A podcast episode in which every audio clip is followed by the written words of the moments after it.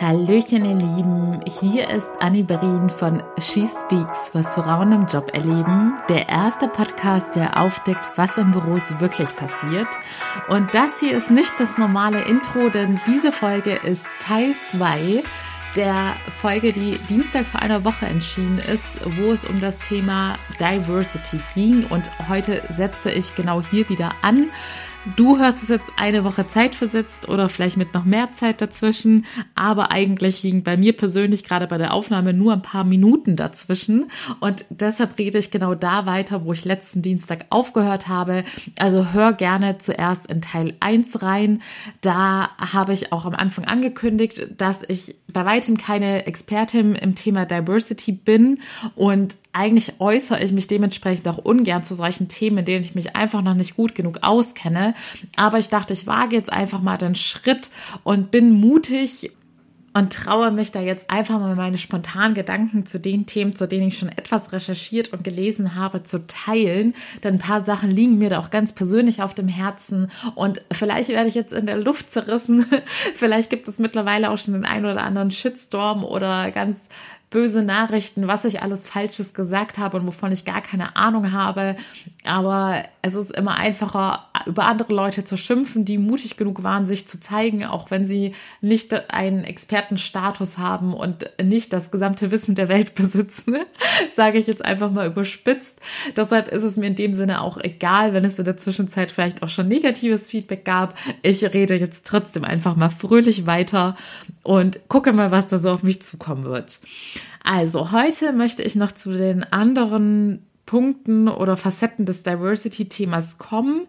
Ich habe ja letzte Woche schon alle aufgezählt, was da für mich alles eine Rolle spielt und das für mich weitaus mehr als so dieses Thema Frauenquote ist. Und ich wollte auch nochmal hierzu sagen, dass ich da natürlich auch schon die Argumentation gehört habe, ja, man fängt aber mit der Frauenquote an, um da für diversere Vorstände etc. zu sorgen, um dann im Nachgang alles andere auch sozusagen bunter durchzumischen. Aber diese Argumentations Vorgehensweise kann ich persönlich nicht so ganz nachvollziehen, weil ich mir denke, wenn man schon mal für Veränderungen sorgt, warum dann nicht komplett? Also bei Corona wurden ja auch gleichzeitig mehrere Maßnahmen durchgeboxt. Da wurde ja auch nicht gesagt, wir machen jetzt das und dann schauen wir mal, wenn sich das in zehn Jahren etabliert hat, dann kommt der nächste Step auch hier wieder meine Argumentation. Man hat mit Corona gesehen, die Menschen sind auch ad hoc veränderungsfähig, selbst wenn sie manchmal meckern. Aber so ist auch nun mal die menschliche Psyche. Wir sind alle Gewohnheitstiere und Veränderung fällt uns schwer, aber es ist nicht unmöglich für uns. Und deshalb sehe ich es auch nicht ein, warum man da immer alle mit Samthandschuhen anpacken sollte.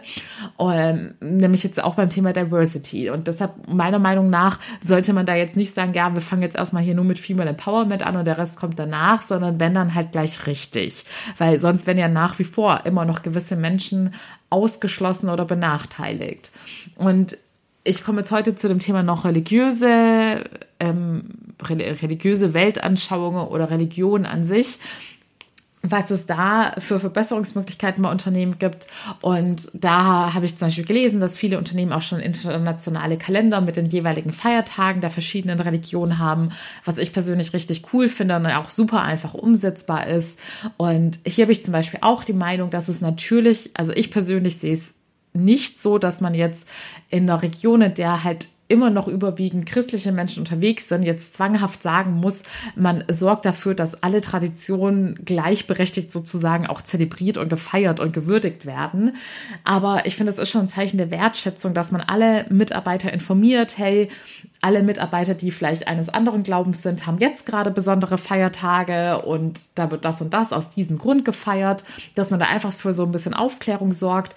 Und genauso sehe ich es ja aber auch, dass in einem Land, wo jetzt überwiegend eine muslimische Bevölkerung ist, fände ich es jetzt auch Blödsinn, da irgendwie aufzuzwingen, dass man da auch groß christliche Tradition feiern muss. Aber genau sehe ich da auch wieder die Information und Aufklärung im Vordergrund, dass man auch in einem Land, also ich möchte halt immer beide Seiten beleuchten, dass auch wenn man es jetzt umgekehrt darstellt, in einem muslimischen Land, wo dann vielleicht die Minderheit christliche Arbeiter, Mitarbeiter sind, dass man da dann eben genauso drüber aufklärt, okay, die Christen feiern jetzt eben Weihnachten aus dem und dem Grund und zu der und der Zeit.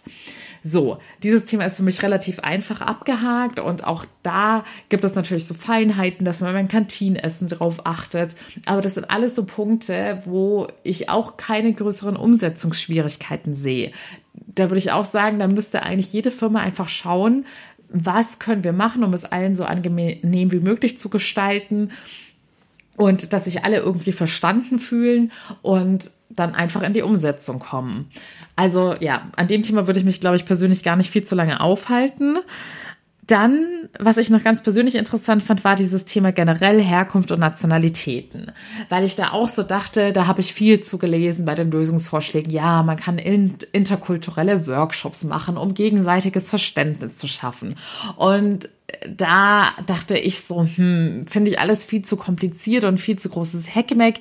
Da wird irgendwie so getan, wie wenn man jetzt irgendwie ja, also wenn ihr mir auf Instagram folgt, kriegt ihr es zum Beispiel gerade mit, dass wir haben seit Jahren einen Kater Pancakes und meine Eltern haben jetzt einen Hund bekommen, unsere Mia Mayo und die beiden müssen wir jetzt gerade sozusagen zusammenführen. Denn wenn ihr euch ein bisschen mit Tieren auskennt, gerade bei Hund und Katz ist es so, wenn sie, wenn nicht einer von beiden als Baby dazugekommen ist, was es dann natürlich ein bisschen vereinfacht, wenn das Baby mit dem anderen Tier groß wird, sondern beide schon erwachsene Tiere sind, die eine lange Zeit alleine gelebt haben, äh, alleine gelebt haben und gerade Hund und Katz, da ist auch bekannt, dass die nicht unbedingt Best Friends sind, ist es nicht die einfachste Aufgabe, diese beiden äh, zusammenzuführen, dass sie auch harmonisch miteinander leben und sich nicht gegenseitig angreifen.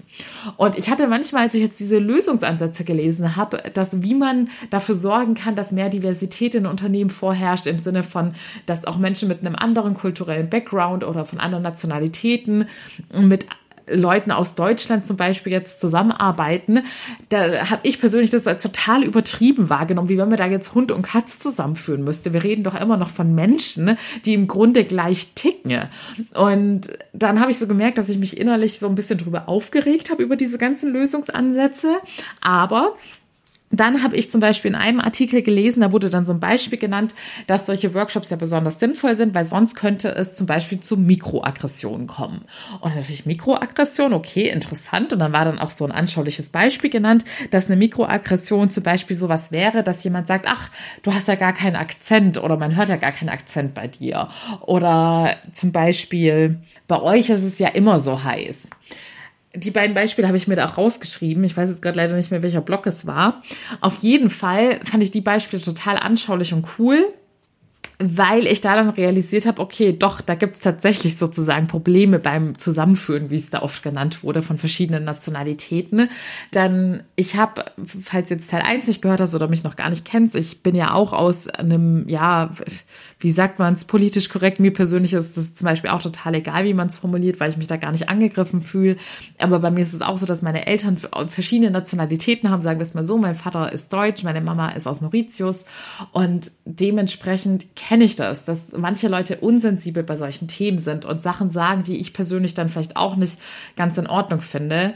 Also wie gesagt, da sieht man auch wieder, jede Person tickt anders. Zum Beispiel mir ist es egal, ob jemand sagt, ja, du bist ein Mischling oder du hast einen Migrationshintergrund oder was weiß ich was, ist mir eigentlich schnutzpieps egal, aber es gibt genauso Menschen, die auch das, wenn man die falsche Wortwahl wählt, verletzt. Deshalb sollte man auch da sensibel sein. Und genauso ist es bei diesen Mikroaggressionen. Ich bin mir sicher, dass die meisten Sender solcher Messages das gar nicht als Mikroaggression wahrnehmen und auch gar nicht wahrnehmen, dass sie da jetzt vielleicht irgendwas sagen, was einen verletzt.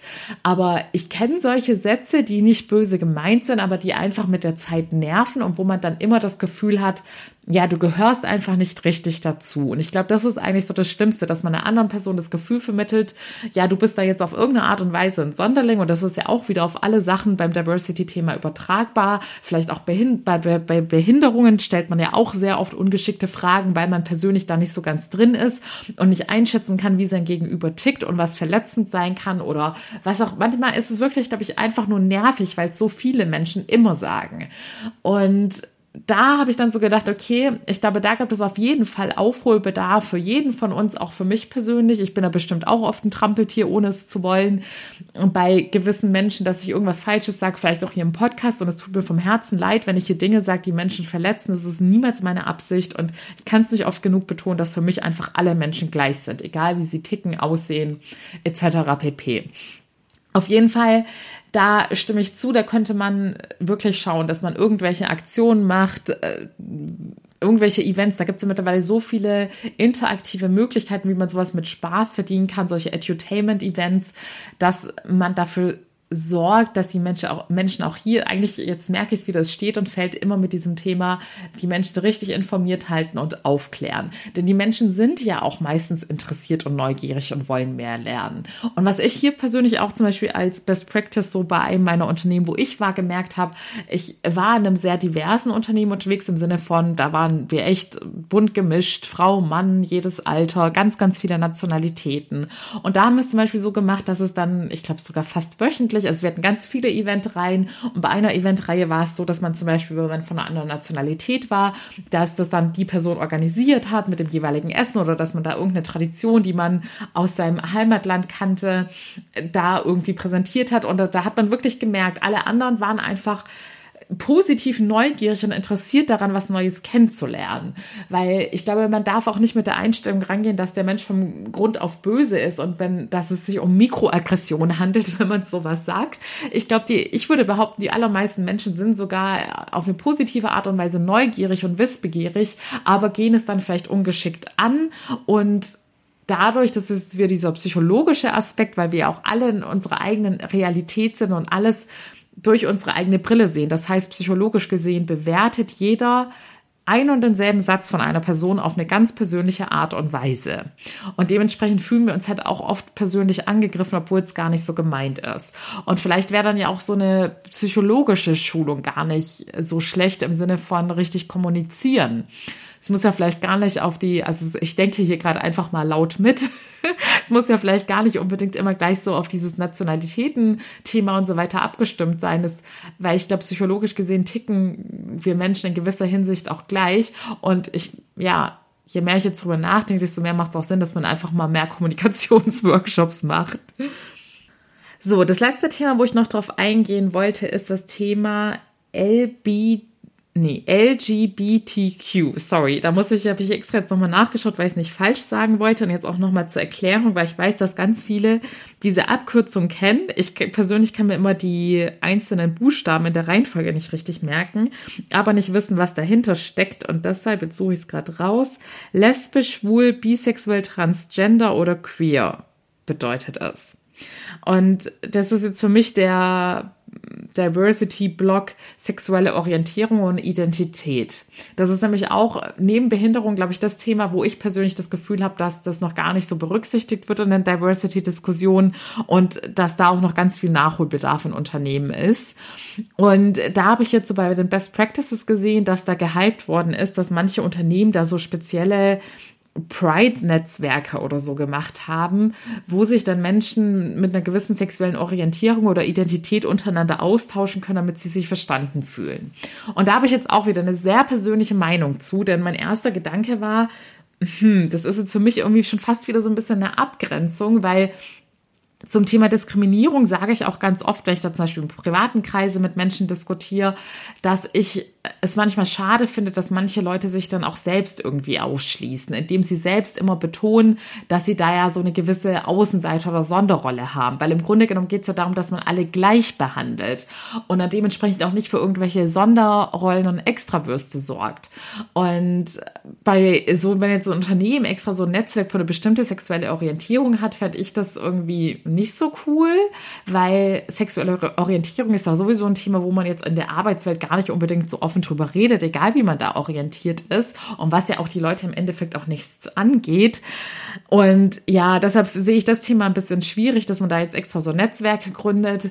Und da würde ich dann eher schauen, dass man möglichst eine Atmosphäre schafft, dass sich alle Leute einfach akzeptiert sehen und sich nicht als Sonderling wahrnehmen. Und je nachdem, das ist ja auch von Person zu Person abhängig, wie, also da würde ich versuchen, möglichst gut auf die jeweiligen Mitarbeiter einzugehen, weil man, also ich persönlich kann es jetzt halt einfach nicht verallgemeinern, was man sich denn wünscht. Es gibt ja Leute, die, das hat halt einfach damit zu tun, ob man extrovertiert oder introvertiert ist. Und wenn ich eine introvertierte Person bin, ist es egal, was für eine sexuelle Orientierung ich habe, dann möchte ich da gewiss nicht mit meiner Firma drüber reden. Und wenn ich eine extrovertierte Person bin und mich vielleicht sogar jetzt für meine sexuelle Orientierung, weil die diskriminiert wird, und der ähm, irgendwie sogar öffentlich einsetze, dann habe ich vielleicht sogar den Drang danach, mit HR zu reden und zu sagen, hey, ich habe voll Lust, da irgendwie eine Aufklärungsinfoveranstaltung zu machen. Aber ja, bei dem Thema muss ich sagen, da sind mir jetzt gar nicht solche super coolen äh, Verbesserungsvorschläge eingefallen, weil ich finde, das ist auch so ein bisschen so ein intimes Thema. Da ist jede Person unterschiedlich, was sie da präferiert. Da wäre mir einfach das Wichtigste, dass wenn jemand sagt, er möchte einen gewissen Lifestyle leben und äh, man sieht es ihm vielleicht nach außen irgendwie an oder man kriegt irgendwas mit über private Kreise, dass dafür gesorgt wird, dass diese Person in keinster Weise irgendwie anders behandelt wird oder diskriminiert wird. So, zu allerletzt wollte ich nochmal zum Thema Quote sagen. Ich weiß jetzt leider Gottes nicht mehr, ob ich das schon in irgendeiner Folge jetzt erwähnt habe. Aber auch da habe ich mir jetzt mittlerweile eine Meinung gebildet, weil die Frauenquote wird ja am häufigsten zitiert und kritisiert. Und meine Meinung dazu ist, dass die Quote ja nur dafür sorgt, dass jetzt schneller diese homogene Masse an alten, weisen Männern mit Frauen bunt durchgemischt wird oder mit allen anderen Menschen bunt durchgemischt wird. Und deshalb, also ich würde auch Quoten sozusagen in jedem Diversity-Bereich sehen und deshalb finde ich es auch gut, weil es einfach, ja, es ist ein Mittel zum Zweck und man muss sich halt immer vor Augen halten, nur weil es eine Quote gibt, bedeutet das nicht, dass da jetzt x-beliebige Frauen von der Straße genommen werden und gesagt werden, ja, du bist jetzt die nächste Top-Managerin. Die Frauen haben ja natürlich die ganzen fachlichen Qualifikationen. Es wird durch die Quote ja nur sichergestellt, dass ein gewisser Anteil da ist und dieser ganze Prozess beschleunigt wird, weil es wurde ja auch über Jahre lang dieses Männernetzwerk aufgebaut, das jetzt durchbrochen werden muss und diesen Prozess muss man einfach mit gewissen Mitteln beschleunigen. Und deshalb, in dem Sinne finde ich eine Quote in jeder Hinsicht gut, also nicht nur auf Frauen bezogen, wie gesagt, das ist mir immer alles ein bisschen zu einseitig, sondern generell, dass man schaut, dass alles bunter durchgemischt wird und dass da, es ist aber auch, glaube ich, wieder eine Sache der Kommunikation, dass dann nicht begründet wird oder auch kein Raum für Spekulation gelassen wird, dass jemand nur aufgrund der Quote eingestellt worden ist, sondern dass man dann dementsprechend auch immer betont, was die persönliche Fähigkeit, das Talent und die Erfahrung dieser Person ist, der Mehrwert, den diese Person in das Unternehmen oder für diese Position mitbringt. Und das immer mehr in den Vordergrund rückt und so auch die Möglichkeit, dass dann immer über diese Quote spekuliert wird, ist ja nur aufgrund dessen befördert worden oder eingestellt worden, einfach ja ausgelöscht wird, indem man da auch hier wieder durch genügend Kommunikation, Aufklärung, Information dafür sorgt, dass klar ist, Person XY ist wegen ihres Könnens in dem und dem Bereich oder ihrer Erfahrung eingestellt worden. So, allerletzte Sache, die mir jetzt noch spontan zu dem Thema eingefallen ist, denn wie gesagt, ich habe es jetzt nicht monatelang studiert oder mich da reingelesen, sondern echt nur ganz kurz anderthalb Tage mir immer mal wieder Gedanken zugemacht und gelesen ich habe mich ja gefragt, das habe ich in Teil 1 vor allem erwähnt, warum kommt es nach wie vor noch nicht, ja, warum kommen die Unternehmen nicht ins Machen? Warum kommt es nicht schneller zu irgendwelchen Veränderungen? Und dann dachte ich mir, okay, mir ist ja jetzt im Rahmen meiner Recherche aufgefallen, dass ich mich mit manchen Themen gar nicht aktiv auseinandergesetzt habe, beziehungsweise mir gar nicht bewusst war, dass es da einen Aufholbedarf gibt, siehe Behinderung. Da habe ich ja auch ganz lange gar nicht dran gedacht, dass man hier mal dafür sorgen könnte, dass die Treppe behindertengerecht geschaltet wird oder dass es da andere Vorkehrungen gibt weil es mich persönlich nicht betroffen hat. Und ich glaube, das ist so ein bisschen das Problem. Wir haben, es ist immer noch dominiert von den alten weißen Männern, die persönlich haben da gar keine Probleme, sie sind persönlich nicht betroffen und setzen sich dementsprechend nicht für ein. Wer setzt sich für ein? Die Minderheiten, die natürlich in der Minderheit sind und dementsprechend auch nicht so eine große Reichweite haben. Und dann ist es ja auch noch so, bei den Minderheiten setzen sich auch nicht alle dafür ein, weil es auch hier nicht genug Aufklärung gibt, was gemacht werden kann, dass man seine Stimme erheben darf und so weiter und so fort. Und ja, deshalb war so für mich eine Schlussfolgerung, dass da auch innerhalb der Unternehmen, glaube ich, von unten, und von unten meine ich jetzt einfach von allen Mitarbeitern, die jetzt nicht der CEO des Unternehmens sind, zu wenig Druck und Stimmung gemacht wird und da auch dann oben bei den Führungskräften, bei den Entscheidern, die was verändern könnten ne, und die ganzen Prozesse in Gang setzen könnten, da dementsprechend gar nicht so dieses starke Bedürfnis ankommt, von wegen, ja, ich muss jetzt ins Handeln kommen, ich muss jetzt was machen. Und deshalb ist es sozusagen auch hier wieder mein Appell an jeden einzelnen Hörer und jede einzelne Hörerin, dass ihr schaut, was ist im Rahmen meines Möglichen und nicht sagt, ja, ich schaue da weg, ich bin nicht behindert, ich ich fühle mich auch sonst von all diesen Diversity-Themen nicht richtig angesprochen oder es interessiert mich persönlich nicht und betrifft mich persönlich nicht, dass man deshalb wegschaut, sondern dass ihr schaut, bei, mit welchem Bereich habe ich mich eigentlich noch gar nicht so auseinandergesetzt und wo könnte ich in meinem Unternehmen mich auch ein bisschen mehr dafür einsetzen, dass in die Richtung wir alle diverser werden und die besten Voraussetzungen schaffen, dass alle gleich behandelt werden. Und ja, das ist meiner Meinung nach auch einer der simpelsten Schritte, denn die Masse kann sehr viel bewegen und man unterschätzt doch immer, wie viel Wirkungskraft man als einzelne Person hat. Aber alleine, wenn ich mir jetzt überlege, wenn jetzt jeder, der sich diese Folge äh, anhört, denkt, okay, ich werde jetzt eine kleine Sache bei mir im Unternehmen mal ansprechen oder gucken, was ich in meinem Unternehmen als Veränderung anregen kann, denn es ist wirklich auch schon im ganz kleinen Maße möglich, dass ihr schaut, dass euer Auftritt nach außen hin bei Stellenausschreibungen möglichst divers ist und sich jeder angesprochen fühlt oder euer Auftritt tritt bei Social Media oder wenn ihr vielleicht sogar Führungsverantwortung habt oder eine Personalabteilung, könnt ihr natürlich noch viel aktiver bei der Personalauswahl drauf achten, etc. pp. Also ich glaube, jeder, egal in welcher Position, egal in welchem Unternehmen und so weiter und so fort, hat Möglichkeit, Einfluss zu nehmen. Und jetzt fällt mir gerade auch auf, ich bin noch gar nicht auf das Thema mit diesen ähm, Diversität im Sinne von Altersdiversität eingegangen, aber da weiß ich jetzt spontan gerade auch nichts. Und ich glaube, ich habe jetzt auch erstmal genug zu diesen ganzen Themen gesagt. Ähm, ich werde zu den einzelnen Gruppierungen, wie ich es jetzt nenne, oder einzelnen Gruppen, die vom Thema Diversität insbesondere betroffen sind, bestimmt auch noch einzelne Folgen machen, dass ich noch mal ganz gezielt, ich will vor allem auch zum Thema Rassismus noch eine Folge machen, schon seit längerem, aber weil das auch wieder so ein riesen Brockenthema mit ganz viel Recherche ist, brauche ich da ein bisschen mehr Zeit.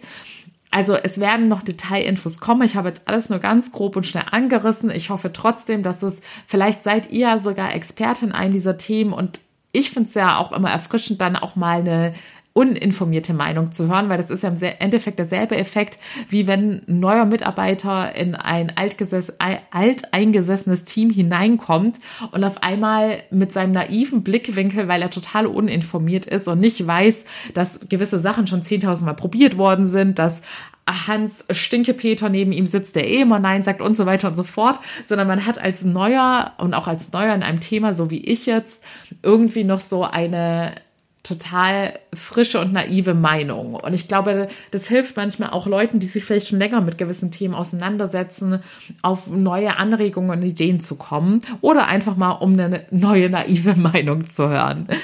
In diesem Sinne. Ich hoffe, es hat euch in irgendeiner Art und Weise wachgerüttelt und dass ihr auch ins Handeln kommt und nicht einfach denkt, ja, war interessant und irgendwie hat sie recht, aber ich mache jetzt nichts. ihr wisst ja, ich bin immer ein Fan davon, ins Handeln zu kommen. Wenn du bei dir persönlich auf deiner persönlichen Reise zu dir selbst ins Reine kommen möchtest und auch endlich ins Handeln kommen möchtest und dranbleiben möchtest, indem du dich von allen inneren Blockaden und Glaubenssätzen löst und so weiter und so fort, dann melde dich sehr gerne. Du findest wie immer den Link zu meinen aktuellen Coaching-Angeboten. Es sind derzeit drei verschiedene in den Show Notes. Du kannst mir auch wie immer sehr gerne bei Instagram schreiben unter found.my.freedom und ansonsten hören wir uns hoffentlich bei der nächsten Folge wieder. Bis dahin alles Liebe, eure Annie.